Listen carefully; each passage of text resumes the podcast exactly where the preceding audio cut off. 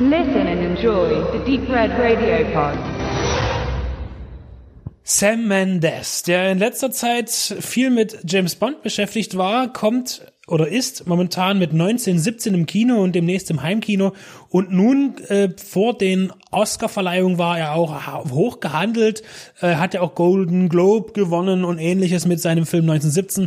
Ähm, Ganz kurz erstmal zu, zum Inhalt. Zwei junge Männer bekommen einen Auftrag im Ersten Weltkrieg ähm, von Punkt A nach Punkt B zu gehen. An Punkt B befindet sich eine äh, abgesprengte Gruppe von Soldaten, die einen Angriff auf die Deutschen vollziehen sollen. Aber durch geheimdienstliche irgendwas weiß man, dass das eine Falle ist. Und diese beiden Männer sollen nun dorthin gehen, durch feindliches No Man's Land Gebiet, äh, gefährliche Reise dorthin zu gehen und diese zu warnen, per Befehl zu sagen, greift nicht an, es ist eine Falle, bleibt wo ihr seid. Das ist die Story und die ist unfassbar langweilig. Das ist ein G von A nach B Film, so wie Herr der Ringe, nur dass bei Herr der Ringe einfach mehr passiert. Ähm, bei diesem Film ist es halt schade, dass er dramaturgisch absolut nichts zu bieten hat. Das heißt, der Film ist tatsächlich langweilig, muss man einfach sagen, trotz dass er visuell natürlich sehr viel zu bieten hat. Und es gibt ja Filme, wo die Story sehr lau ist und das Visuelle zum Unterhalten ausreicht, aber das empfand ich hier nicht so.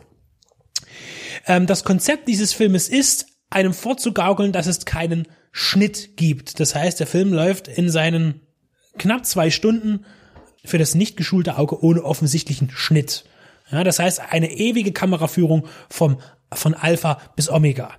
Ähm, ein paar Schnitte sieht man, also das ist dann, man merkt dann, wenn man die Kamera irgendwo ins Dunkle geht oder so, wenn man einen Baum vorbeikommt, dass man hier geschnitten hat. Das hat man gut gemacht.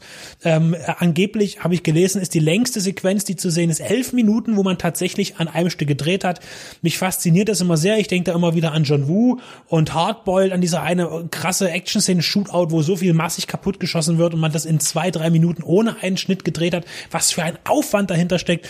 Auch hier wieder ähm, äh, zu wissen, wo was kommt und es gibt ja auch Interaktion, es gibt auch Actionsequenzen, es gibt äh, Effekte, äh, auch physische Effekte und es gibt Dialoge und das Ganze so lang wie möglich rauszudehnen, das ist wirklich filmtechnisch interessant und auch lobenswert. Aber dennoch finde ich, dass der Film allgemein von den Farben her zu blass ist. Möglicherweise ist es aber dem geschuldet, dass man natürlich äh, mit hauptsächlich auch viel mit natürlichem Licht arbeitet und ähnlichem, aber auch in, ähm, in, in dunklen Szenen äh, wirkt das dann alles ein bisschen besser. Aber trotzdem äh, reicht mir das tatsächlich nicht aus.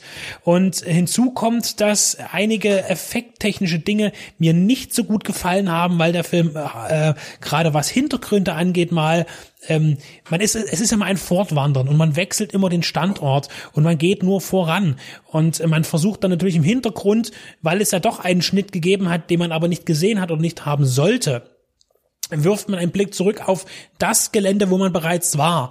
Und das ist eben aber dann wirklich so eingefügt, dass ich sage, mm, das, das, das, das passt nicht. Da hätte man sich einfach ein bisschen mehr Mühe geben müssen im technischen, in der Nachbearbeitung.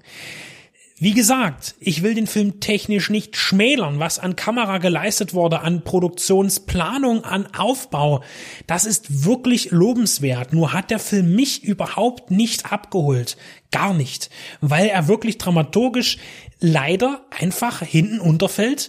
Nichts, die Charaktere absolut nicht mh, hm, ähm, äh, bedeutungsvoll sind. Das heißt, man hat zwei junge Männer, aber man hat keine Verbindung zu denen. Man baut dann mit Krampf eine Szene ein, wo eben dann ein Soldat auf ein neugeborenes Kind eingeht und es betrauert, dass es jetzt im Krieg in diesem Bunker irgendwo erstmal nisten muss. Ähm, aber das, das, das bringt mir die Figur nicht näher. Es wirkt so angestrengt, dem Menschen irgendeine eine Form von Relief zu verleihen. Und das ist schade. 1917 heiß beworben, überall groß angekündigt. Für mich leider eine Enttäuschung. Ähm, für 100 Millionen Dollar aber dennoch trotzdem natürlich äh, ansehbar staatlich, aber diese diese diese Einspielung von wirklich sehr billigen Computereffekten äh, sind leider mh, für mich nicht tragbar. Das wird vielen so nicht auffallen, es wird viele nicht stören. Mich stört es, weil der Film eigentlich ein sehr analoges Thema hat. Ja, ähm, dennoch ist er erfolgreich und einerseits muss ich aber hier auch sagen, bin ich erleichtert, dass der Film bei den Oscars aktuell nicht die Preise in den höchsten Kategorien bekommen hat. Denn die hat er meiner Meinung nach nicht verdient. Genauso wenig wie Irishman es verdient hätte. Und das ist mein Fazit zu 1917. Ich bin eher enttäuscht. Vermutlich äh, greifen sich da manche an den Kopf, aber das hat mir leider nicht gereicht und hat mich nicht überzeugt.